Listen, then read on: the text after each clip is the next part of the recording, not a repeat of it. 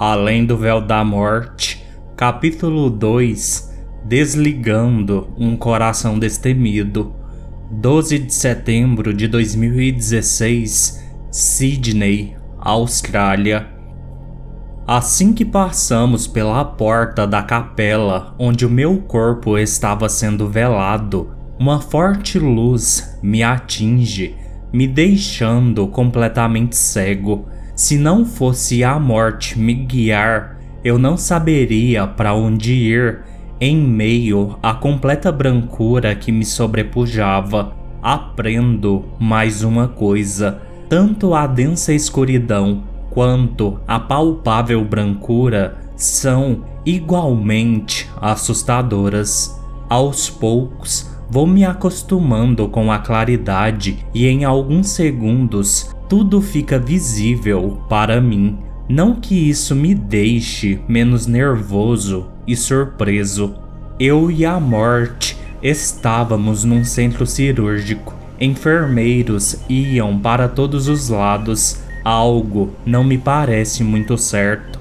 Dois médicos executavam uma cirurgia cardíaca num homem com aproximadamente 50 anos. Eu não tinha noção de como havia vindo parar neste lugar. Nas minhas lembranças da vida humana que ainda possuo, a porta de saída da capela de minha cidade obviamente não dava num centro cirúrgico. Sangue empapava o tecido cirúrgico que estava disposto uniformemente próximo à incisão feita no peito do homem.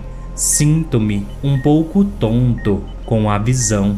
Onde estamos? Pergunto.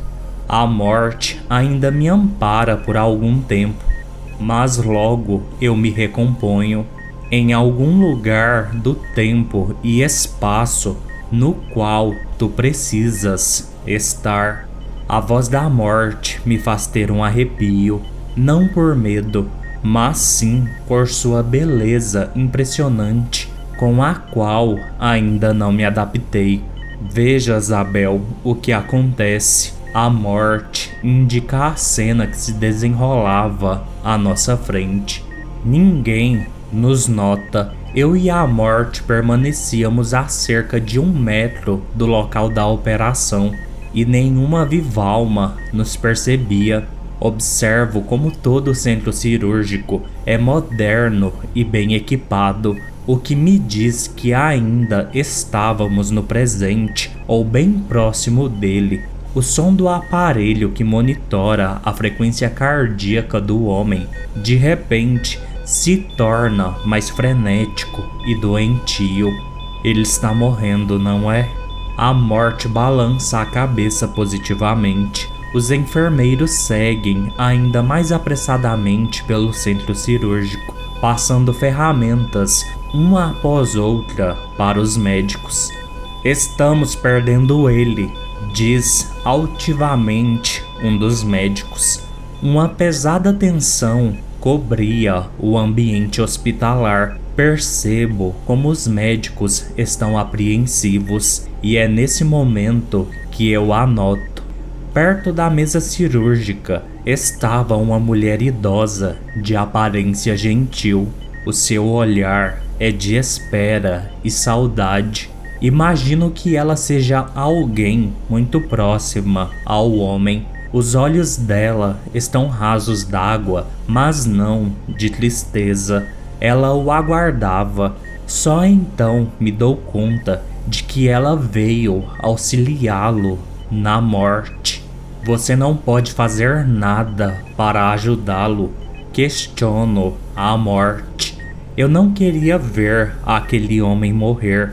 Quando observamos a morte iminente, seja de quem for, o corpo humano se torna impotente e sobrecarregado, como se não passasse de um monte de trapos velhos. Já estou a fazer, respondi a morte delicadamente.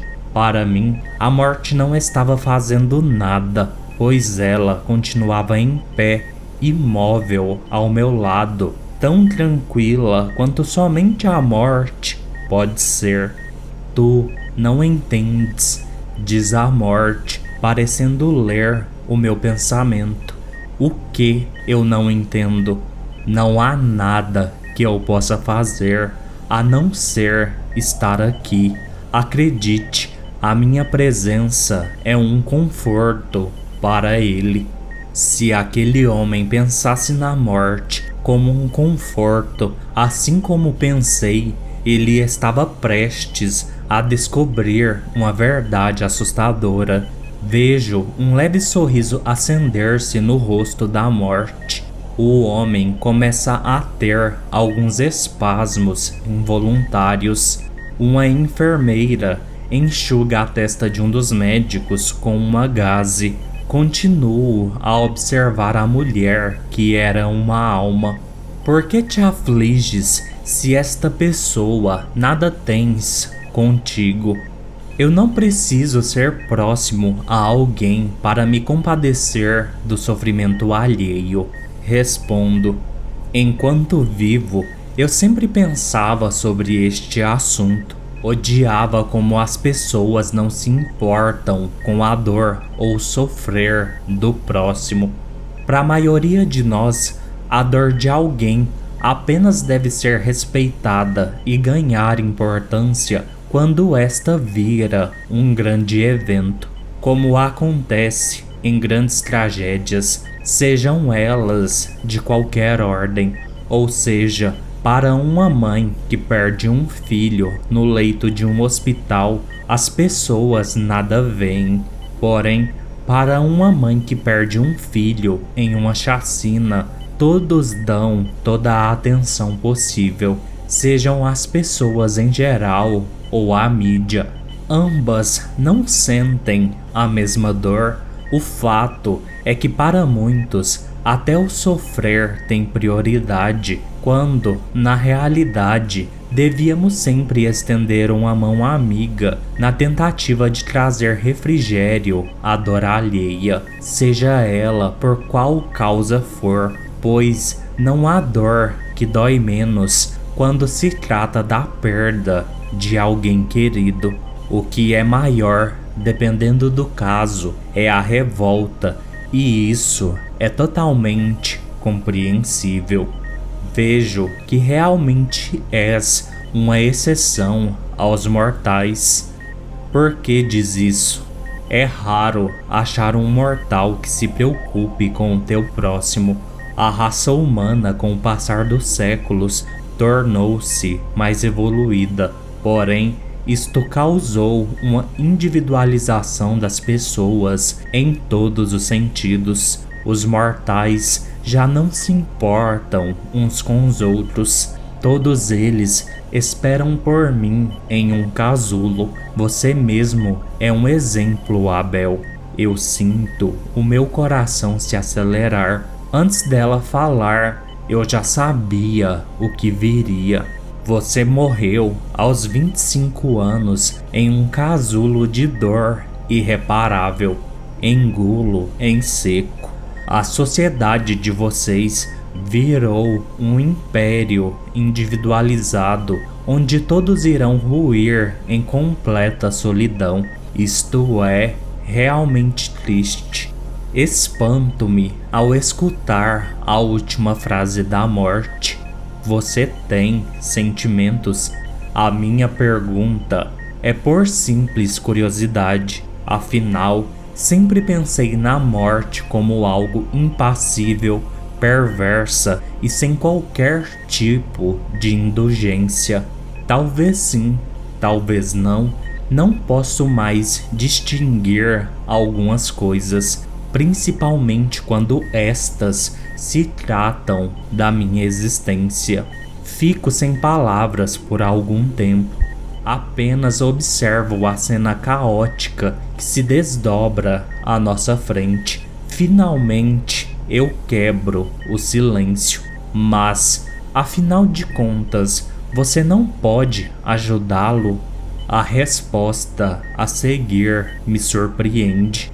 Eu nunca posso fazer nada, eu somente guio os mortais a minha cabeça entra em parafuso. Se a morte não pode fazer nada, então quem pode fazer?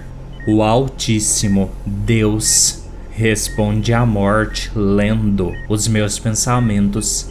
Os seres humanos sempre devem recorrer a Ele, pois o Criador pode mais do que eu ou qualquer outra entidade do universo. Um pesar recai sobre mim.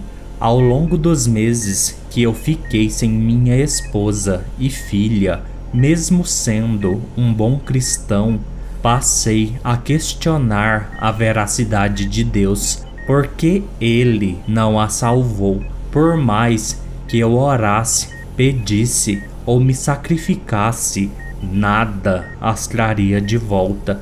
Questionei inúmeras vezes por que não eu, ao invés delas. Entretanto, nenhuma resposta veio, nenhuma. E quando acreditei estar realmente sozinho e abandonado, eu fiz o que fiz.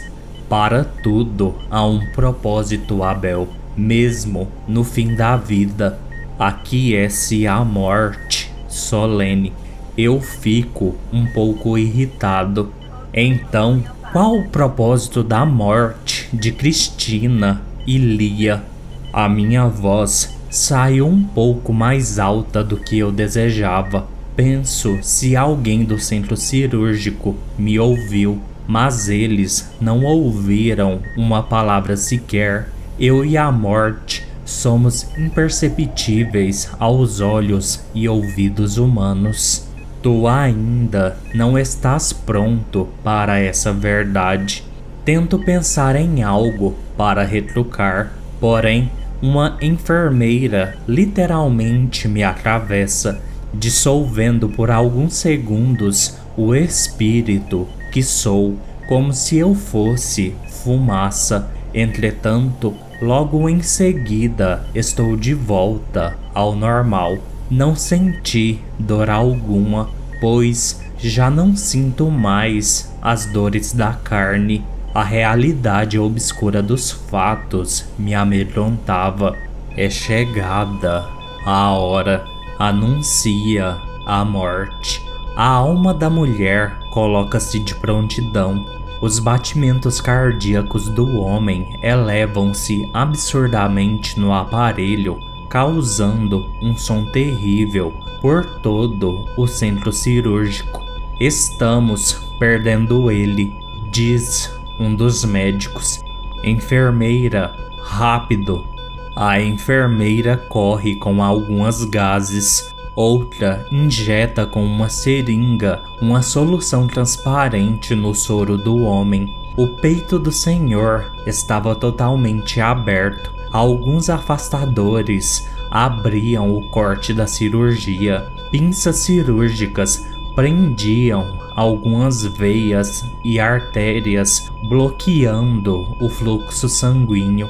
A visão é realmente horrível. Intermináveis minutos se passam nesta insana agonia. Os médicos tentam de tudo. As enfermeiras esperavam ansiosas pelas ordens dos médicos e a mulher ao redor estava em paz. Veja, Isabel, este é um fim de vida que é natural. Estava programado para acontecer assim. Por mais que aches que há sofrimento, não há. Quando o fim chega de forma adequada, ele é tranquilo. Este homem que tu vês nasceu com um problema cardíaco grave. Os médicos não acreditavam que ele viveria além dos 20 anos de idade. Acredite, ele chegou aos 52 anos, constituiu família, teve filhos e até um neto. Um verdadeiro milagre. Ele viveu mais que o esperado em todos os sentidos. Por isso, a minha chegada até ele neste ponto de sua vida é considerada uma bênção aos seus olhos. Ele esperou por mim durante toda a sua existência e agora chegou a hora e ele me receberá de braços abertos. A mulher que o espera é a sua mãe, pronta para recebê-lo, grata por todos os anos extras que ele teve. Eu não sei o que pensar Será que a morte fora bondosa com este homem ou simplesmente ela não detinha o poder de levá-lo antes? Ambos os motivos, Abel. Um leve sorriso surge em sua face. Às vezes eu gosto de pregar algumas peças nos mortais, outras vezes existem alguns motivos que me impedem. Esboço um sorriso tentando esconder o meu medo. Estranhamente, o centro cirúrgico é preenchido repentinamente por um silêncio mortal. O único som existente é um agudo contínuo emitido pela máquina que monitorava os batimentos cardíacos do homem. Uma linha reta aparece no visor do aparelho indicando o fim de sua vida. Olho para a mesa cirúrgica novamente. Os médicos fazem uma pequena prece junto com toda a equipe. No mesmo instante, o corpo do Senhor começa a brilhar sutilmente, um brilho que somente eu e a morte vemos. A luminescência torna-se mais forte e logo em seguida uma pequena bola de luz paira sobre o cadáver. O espírito da mulher também se transforma num pequeno orbe e ambos giram um em torno do outro. É um encontro lindo. Logo, as duas luzes se aproximam de nós, mas apenas uma delas assume a forma do homem. Isto são almas Abel diz a morte. Eu já imaginava isso.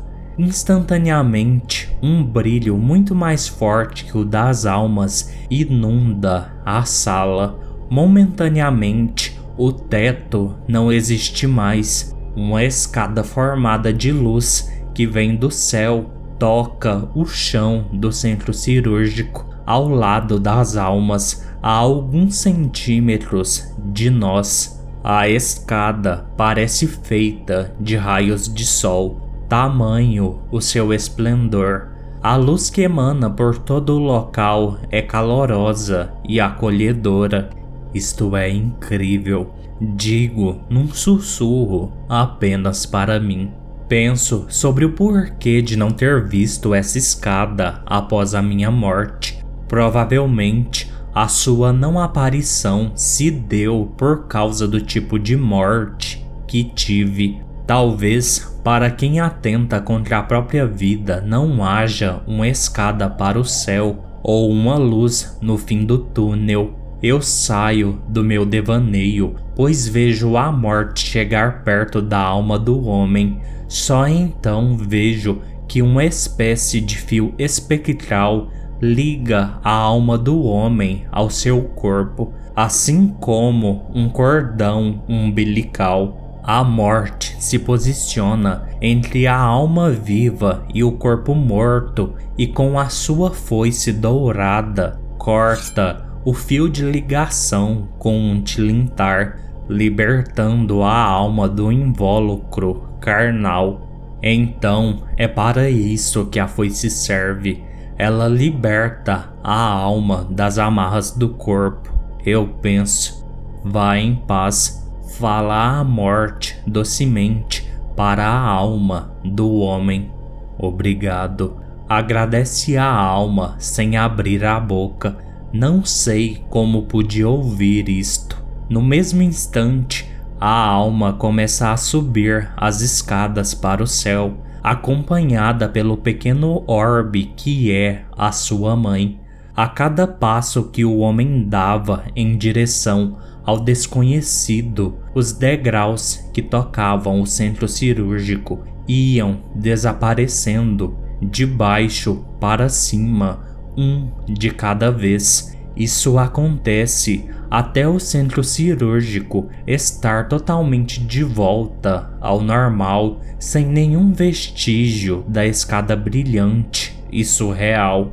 O que foi isso? Pergunto, maravilhado. O que acabaste de ver é a travessia das almas para o outro plano. O pesar volta a me abater. Eu jamais farei tal passagem, não é? Tu saberás de tudo no momento certo. Não te aflijas antecipadamente.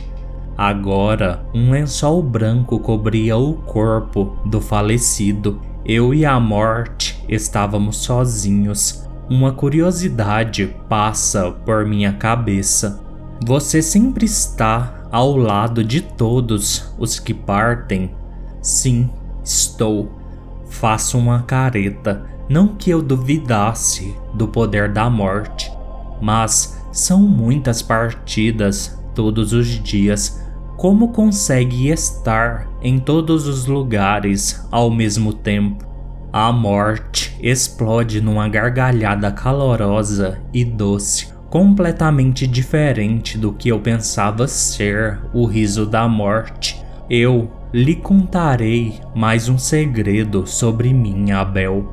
Eu sou onipresente e onisciente, assim como Deus Todo-Poderoso eu apenas não sou onipotente, pois o poder absoluto é dele. Portanto, enquanto permaneces comigo, muitos mortais estão partindo pelo mundo afora e eu estou junto a todos eles. Você existe desde quando lanço um olhar curioso para ela. A morte sorri outra vez.